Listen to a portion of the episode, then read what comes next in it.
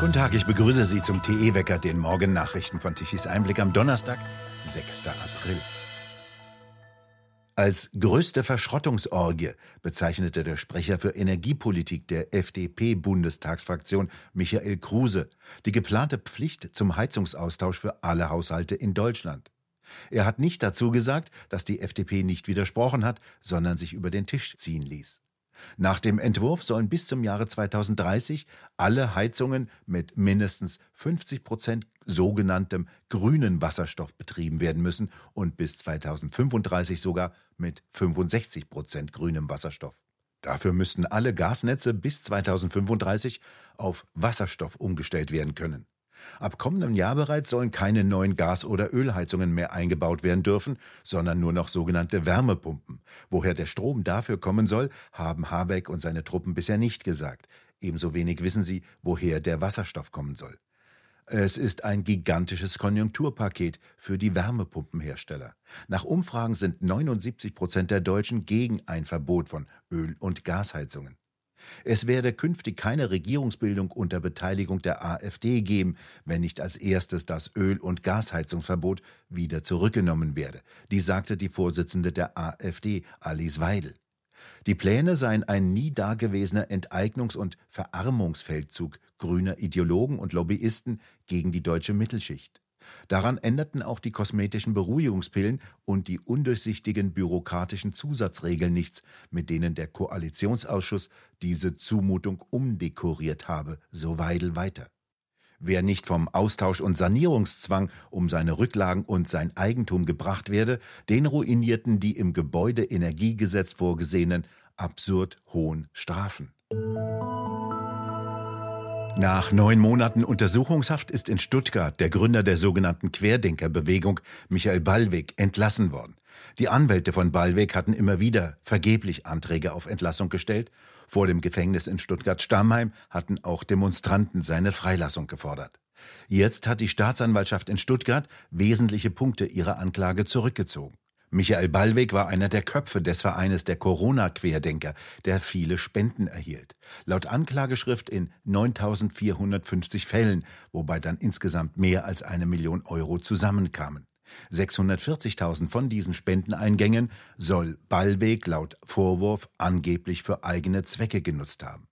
Seine Verteidiger sagen, dass der Unternehmer Ballweg zuvor und daneben umfänglich eigenes Vermögen für die Sache einsetzte. Außerdem soll er weitere 430.000 Euro in vier Barabhebungen zweckentfremdet und damit vielleicht sogar gewaschen haben, so die Vorwürfe der Staatsanwaltschaft. Bei einer Durchsuchung hätten sich konkrete Anhaltspunkte dafür ergeben, dass Ballweg sich mit seinen Vermögenswerten ins Ausland absetzen wollte, so die Behörden weiterhin.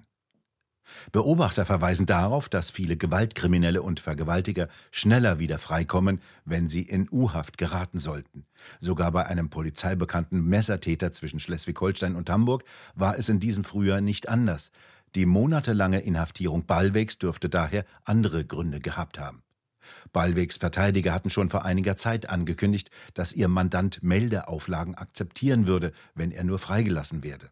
Seine Konten seien ohnehin eingefroren, so dass eine Absetzung mit Vermögenswerten ins Ausland nicht mehr als möglich gelten könne.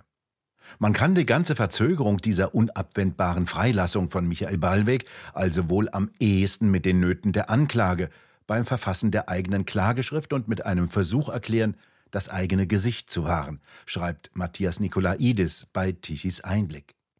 Nach seiner Entlassung aus der Untersuchungshaft bestreitet Querdenkengründer Michael Ballweg am Dienstagabend in einem Interview mit dem ehemaligen Bild-Parlamentskorrespondenten Ralf Schuler in Fragen, was ist, alle Vorwürfe. Er vermutet, dass es politische Gründe für das Verfahren gegen ihn gibt. Die Hausdurchsuchung bei ihm sei auf jeden Fall politisch motiviert gewesen. Das Video mit dem Interview wurde inzwischen zensiert und gelöscht. Bundesverteidigungsminister Pistorius räumt offenbar großflächig in seinem Ministerium auf und entlässt hohe Spitzenbeamte. Josef Kraus, Militärexperte bei Tichys Einblick. Wie weit ist denn das notwendig und tut Pistorius gut daran? Ja, es ist eine zweischneidige Sache, äh, vor allem wie er es anpackt. Äh, es ist ja einiges vorher durchgesickert, ohne dass die Betroffenen informiert waren.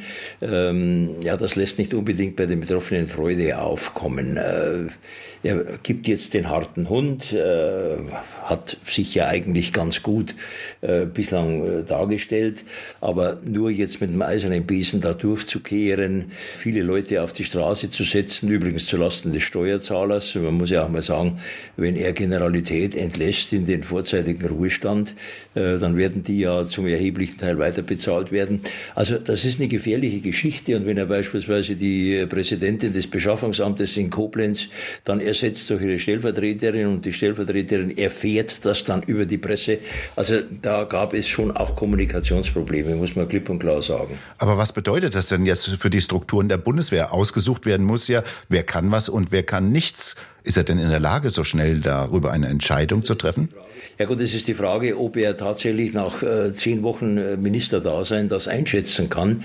Wo nimmt er die Informationen her? Äh, und wenn man so einen Riesenapparat äh, wie die Bundeswehr beziehungsweise das Verteidigungsministerium mit Wendlerbock äh, sich anschaut, ähm, muss man natürlich damit rechnen, äh, dass er auch manchen Wichtigtouren aufgesessen ist, dass er manchen Karrieristen aufgesessen ist, denn er konnte sich bestimmt in den zehn Wochen jetzt nicht ein exaktes Bild machen. Es wäre wohl klüger gewesen, er hätte sich die Leute, äh, von denen er meint, dass sie nicht optimal gearbeitet haben, äh, zur Brust genommen und die versucht zu motivieren und hätte vor allem auch versucht, eines äh, wegzukriegen, was ja fast schon sprichwörtlich geworden ist. Wir wissen ja seit Jahrzehnten oder kennen dieses Schlagwort, diese Diagnose vom Schweigen der Generale.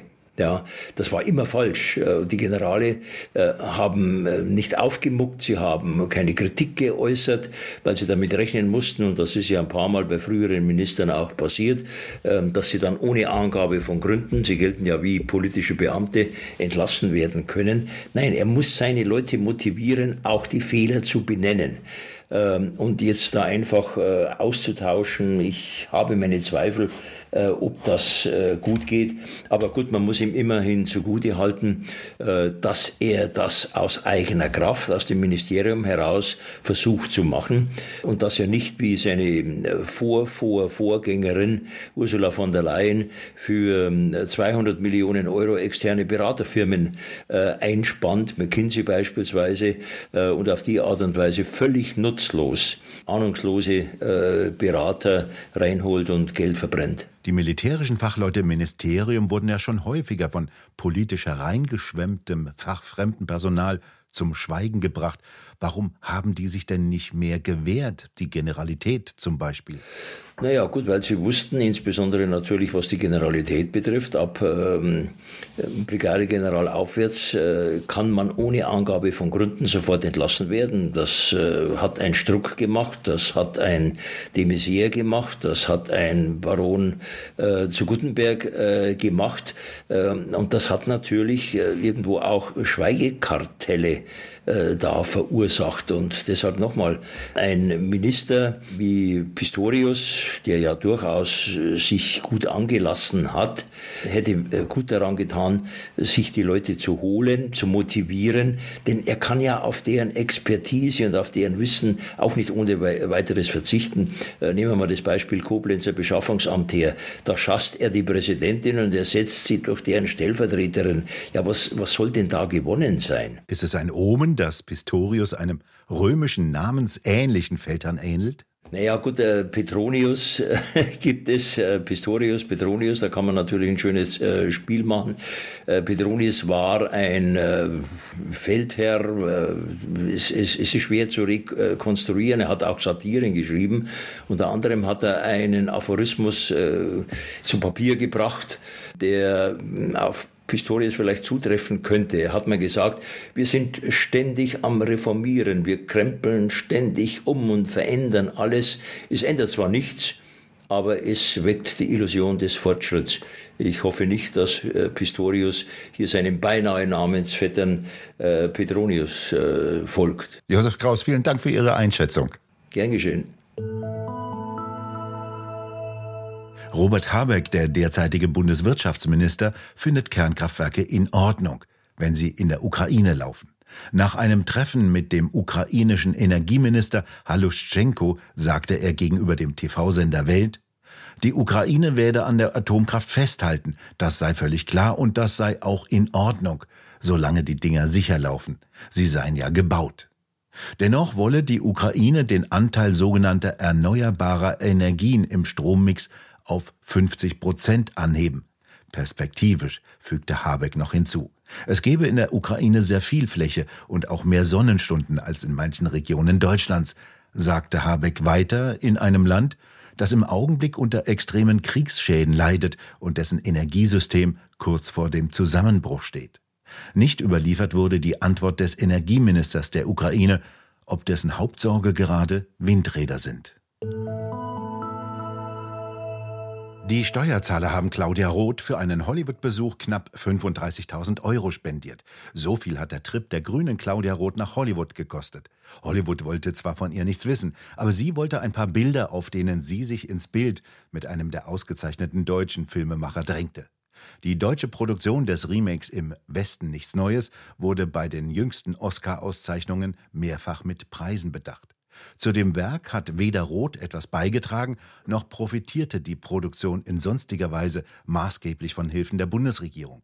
Den Ausflug über einen Ozean und einen Kontinent hinweg in Begleitung von drei Mitarbeitern ließ Roth die öffentliche Hand, also die Steuerzahler, exakt 34.783 Euro und 24 Cent kosten.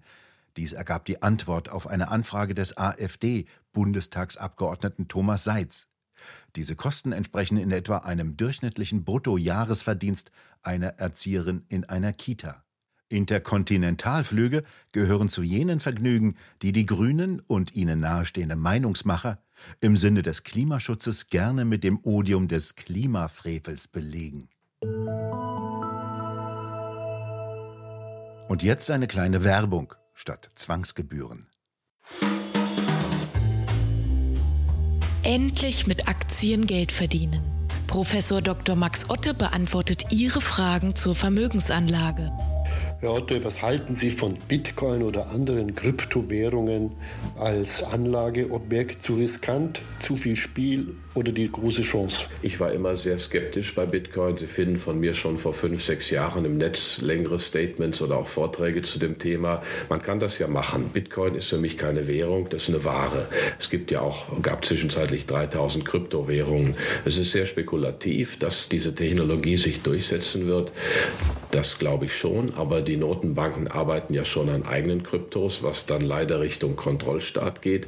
Aber das ist einer meiner Hauptpunkte, dass wie in China auch wir im Westen anfangen, diese Währungen staatlicherseits aus dem Umlauf zu verdrängen.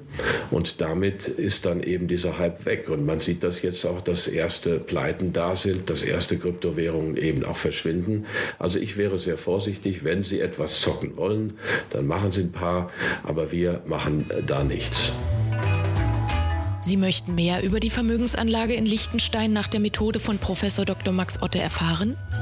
Informieren Sie sich unter www.pi-kapitalanlage.de und vereinbaren Sie jetzt Ihr persönliches Informationsgespräch.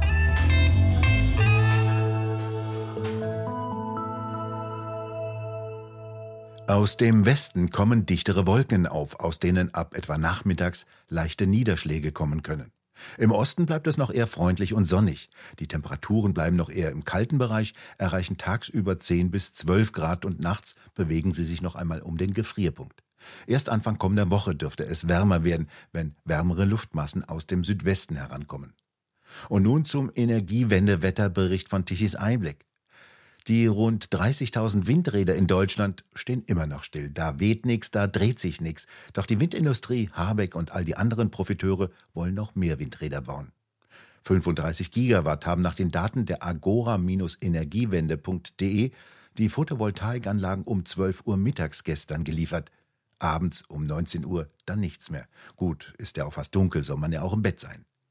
Deutschland benötigte um 12 Uhr mittags gestern aber 70 Gigawatt an elektrischer Leistung. Ohne die konventionellen Kohle- und Kernkraftwerke mit ihren 30 Gigawatt Leistung und ohne Stromimporte wäre es dunkel in Deutschland geworden. Denn abends um 19 Uhr mussten fast 5 Gigawatt an Leistung importiert werden, etwas mehr als die drei letzten Kernkraftwerke geliefert haben. Wenn die ab dem 15. April ausgeschaltet werden, muss eben noch mehr Atomstrom aus Frankreich oder Kohlestrom aus Polen importiert werden. In der kommenden Osterwoche erwarten Sie von uns ein Spezialprogramm, in dem wir uns wieder jeweils eigenen Themen widmen. Den aktuellen Wecker mit täglichen Nachrichten hören Sie dann wieder ab 17. April. Wir bedanken uns fürs Zuhören. Schön wäre es, wenn Sie uns weiterempfehlen. Weitere aktuelle Nachrichten lesen Sie regelmäßig auf der Webseite tischiseinblick.de und wir hören uns morgen wieder, wenn Sie mögen.